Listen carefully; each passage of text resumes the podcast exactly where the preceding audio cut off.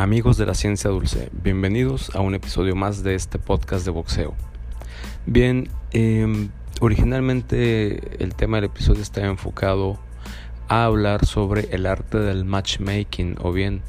el arte para concertar peleas en el box con el señor Guillermo Brito, vicepresidente operativo de Sanford Promotions. Pero eh, bueno, hubo un brusco giro de condiciones que ahora eh, me obligan a hablar sobre las muertes en el boxeo, en particular eh, a partir de las muertes recientes del ruso Maxim Dadashev y la más reciente Hugo Santillán, boxeador argentino. Por si fuera poco, eh, dentro de la estela mortal que ha manchado al boxeo, tenemos también recientemente eh, el caso de Cristian Castillo, el hijo menor del ex campeón mundial de peso ligero José Luis Castillo, que eh, en estos momentos se encuentra internado, delicado de salud, en un hospital de Baja California, luego de haber sufrido un derrame cerebral durante una sesión de boxeo eh, previo a una pelea que tendría este sábado 27 eh, de julio en eh, la ciudad de Tijuana. Situación que no va a poder concretarse porque, como les digo, Cristian Castillo se encuentra grave de salud y eh, el diagnóstico pareciera no ser lo más halagador. Así que han sido días eh, muy complicados para el boxeo como deporte, como industria, como eh, trabajo para quienes se dedican a esto. Y eh, como periodista incita a la reflexión, incita a detenernos un poco a no solo ver al boxeo, a la ciencia dulce, como la industria que es o el deporte de combate, el entretenimiento profesional que también representa, sino como un drama más de la vida diaria, una condición real que está ahí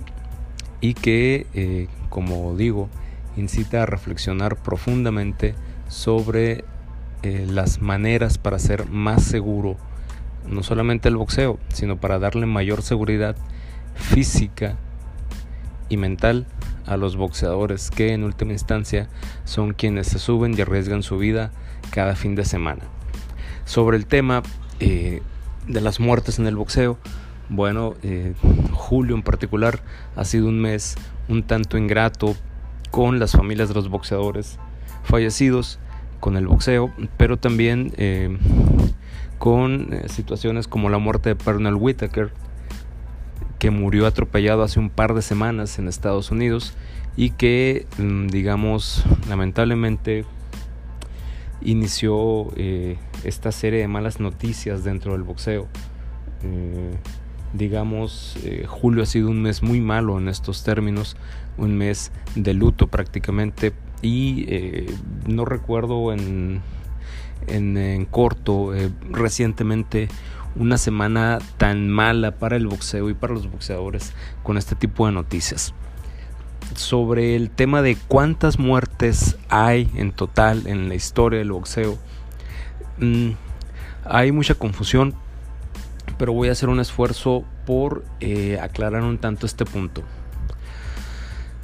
Se tiene mayor certeza del control de los datos y de los registros históricos de muertes de boxeadores a partir de 1890.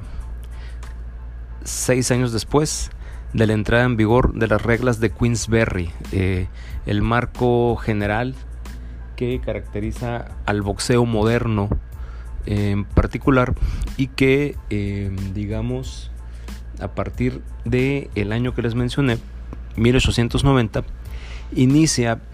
eh, lo que se considera como el conteo de una de las colecciones históricas y de mayor precisión que ha habido la colección Manuel Velázquez, un historiador cubano que se dio a la tarea de documentar, en la medida de lo posible, la mayor cantidad de muertes dentro del boxeo profesional a lo largo de la historia. Em, y eh, si bien el señor Velázquez, un cubano naturalizado estadounidense, que murió ahora unos 20, 25 años, eh, ya no la actualiza. Esta colección, esta base de datos, quedó en manos de un historiador, Joseph Svint. Svint colabora para la revista académica El Journal of Combative Sports o la revista indexada de deportes combativos. Y lo que comparte Joseph Svint, con quien tengo el privilegio de interactuar de vez en cuando, es lo siguiente. Ellos han contado, documentado y confirmado de 1890 a eh, la fecha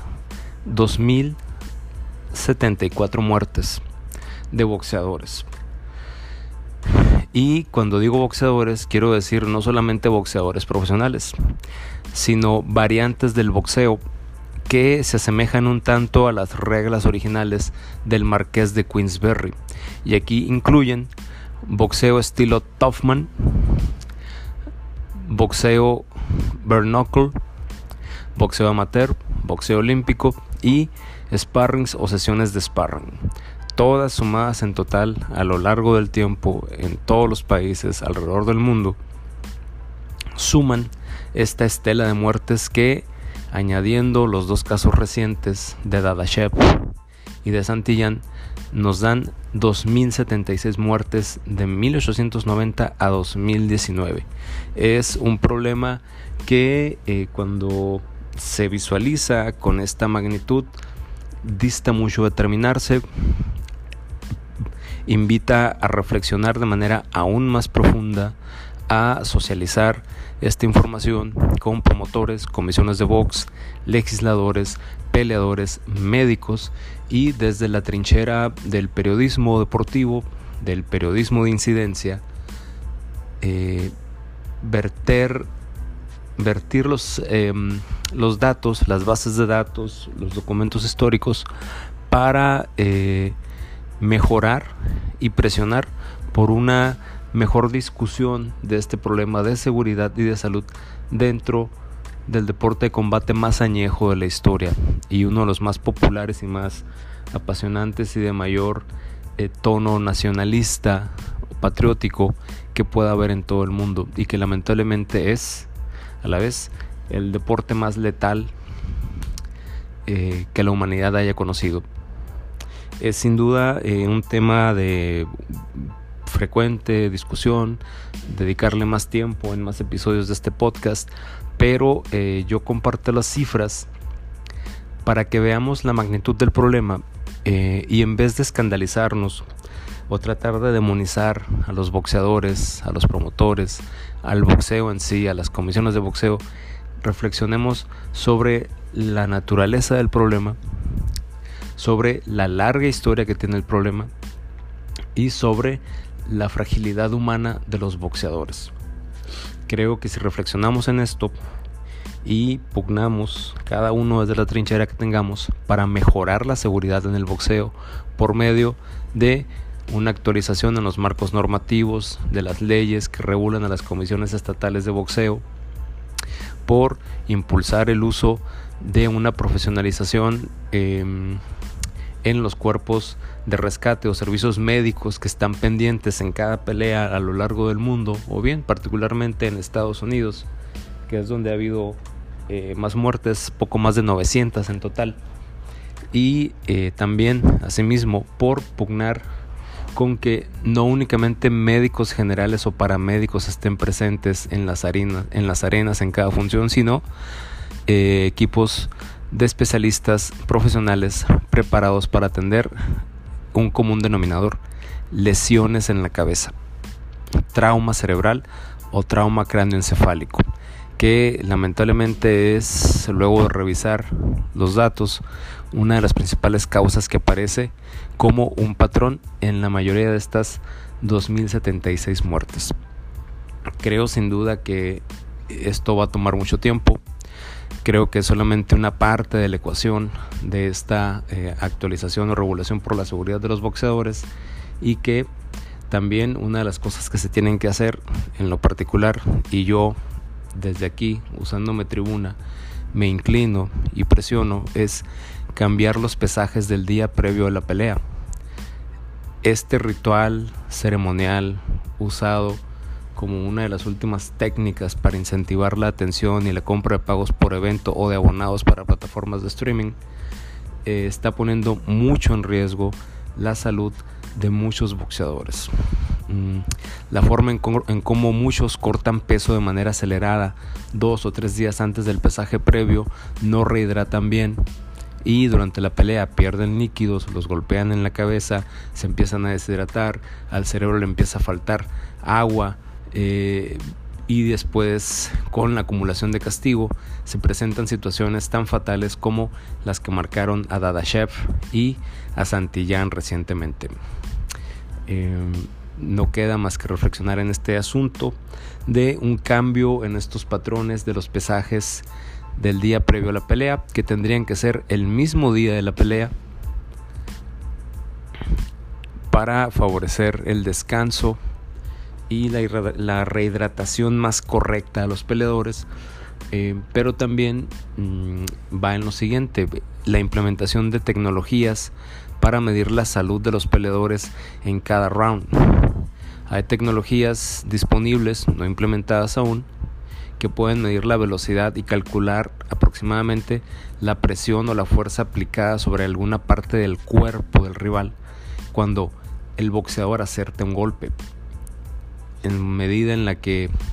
promotores, comisiones y las empresas que transmiten las funciones de box se abran a eh, la implementación de tecnologías de seguridad para los boxeadores, combinado con la eliminación de los pesajes previos y sumado a una profesionalización de protocolos médicos y de seguridad en cada arena donde hay una función de box, podremos aspirar a mitigar o reducir aún más los riesgos de muerte o daño cerebral irreversible para los boxeadores. Sumado a esto está, también eh, el problema creciente del doping y de, las, eh, de los sistemas tan fallidos que hay para evitar que un boxeador que usa hormonas, sustancias, esteroides, o em, todo aquel mm, medicamento, suplemento alimenticio no autorizado médicamente y no autorizado por las autoridades deportivas de cada ciudad donde se realiza una función de box, eh, pues esto va a seguir ocurriendo. Lo cierto es que el doping se ha sofisticado mucho, va más adelante de la regulación, incluso va más adelante de las tecnologías de detección y mientras no se tenga un marco integral que ataque los factores de riesgo, los múltiples factores de riesgo que inciden en la seguridad de un boxeador antes, durante y después de las peleas, vamos a seguir viendo lamentablemente escenas tan tristes, tan lamentables, tan lastimosas como el desvanecimiento de Dadashev y el colapso en el ring de Santillán. Realmente eh, es un llamado a la acción, es para reflexionar profundamente sobre lo que se hace y también para eh, motivar a aficionados, a colegas periodistas o a otros influencers o podcasters para que nos sumemos a reflexionar y a pugnar por esto, honrando la memoria de estos guerreros caídos, dejando eh, un legado como eh, parte de esta lucha o este interés por la seguridad de los boxeadores y evitando que los nombres de los peleadores fallecidos se pierdan con el paso del tiempo y queden dentro de una celda o una columna más de esta ya lamentable cifra que suma más de 2.000 muertes de boxeadores. Voy a eh, comentar también que eh, hay situaciones de esperanza como la que vivió Felipe el Gallito Orucuta, quien fue dado de alta esta semana y eh, se recupera favorablemente en su casa acompañado por su familia, vigilado por un médico, donde ya está fuera de peligro y podrá rehacer su vida. Orucuta es una anomalía dentro de todos aquellos boxeadores que han sufrido lesiones severas en la cabeza en el cerebro y que fueron sometidos a procedimientos similares al que no superó Dadashev. Orokuta volvió a nacer. Vaya un abrazo para él, para su familia. Y también eh, una reflexión para, yo insisto, eh, no perder de vista la seguridad integral de los boxeadores. No es una situación únicamente exclusiva de los boxeadores. Ellos están sujetos a toda una serie de normas, reglas, sistemas eh, y situaciones que no controlan cuando se suben a pelear o incluso cuando están entrenando previo a un compromiso contra un rival o por un título. Quiero decir que en el caso de México eh, ha habido situaciones muy lastimosas también y eh, particularmente en el caso de Sonora, según la lista de SVINT y de la revista de deportes combativos, en Sonora ha habido cuatro muertes de boxeadores. De hecho, la primera en México está registrada en 1932. Fue en la ciudad fronteriza de Agua Prieta.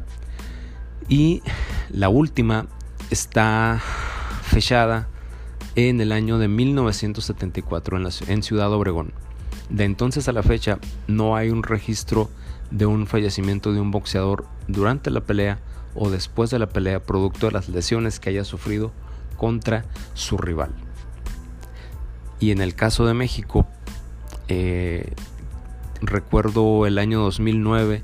cuando en el lapso de 10 meses tres peleadores mexicanos fallecieron después de no superar las lesiones de la pelea. Eh, las tres peleas televisadas en cadena nacional por TV Azteca, me parece que de la misma promotora, y entre ellas una de las más recordadas a la fecha es la de Omar Chávez contra Marco Antonio Nazaret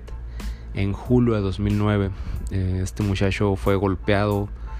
por eh, Chávez, que llegó mejor preparado, más fuerte, ganó la pelea de manera limpia, pero su rival falleció días después en el hospital debido a que no superó las lesiones cerebrales. De ahí a la fecha eh, han ocurrido obviamente más fallecimientos, pero en lo particular desde 2009 no recuerdo un año donde hayan, eh, se hayan registrado múltiples muertes de boxeadores. Eh, lamentablemente, yo insisto, esto va a seguir ocurriendo en la medida en que no haya cambios radicales o medidas disruptivas de salud, tecnología y seguridad normativa. Otra situación que quiero comentar es quizá una de las muertes más eh, impactantes eh, es la de el estadounidense David Moore a manos de Ultimino Sugar Ramos en 1963 en el Dodger Stadium. Eh, digamos, esta es considerada, lo voy a decir de esta manera y espero no molestarlos, la muerte de mayor perfil a manos de un boxeador de origen mexicano. Sugar Ramos era cubano-mexicano, pero bueno, finalmente reconocido como mexicano. Eh, y después de ahí, peleadores como el mismo Omar Chávez, em, Fernando Montiel, eh, han incurrido también o han, se han visto involucrados. Eh, Jesús Chávez también, el matador Jesús Chávez, tiene en su récord la muerte de Levander Johnson y solo por mencionar algunos peleadores mexicanos más conocidos de los últimos 50 años, 60 años, que lamentablemente han estado vinculados a muertes de boxeadores. Yo insisto, este no es un problema propio de estadounidenses o mexicanos, pero es una situación que no va a terminar de la noche a la mañana y que lamentablemente se va a presentar muy probablemente en el corto plazo. Voy a dejar aquí esta reflexión. Te invito a que escuches este podcast, te suscribas, lo compartas y también te recuerdo, mantén tu guardia arriba y protégete todo el tiempo. Gracias, nos vemos la próxima semana.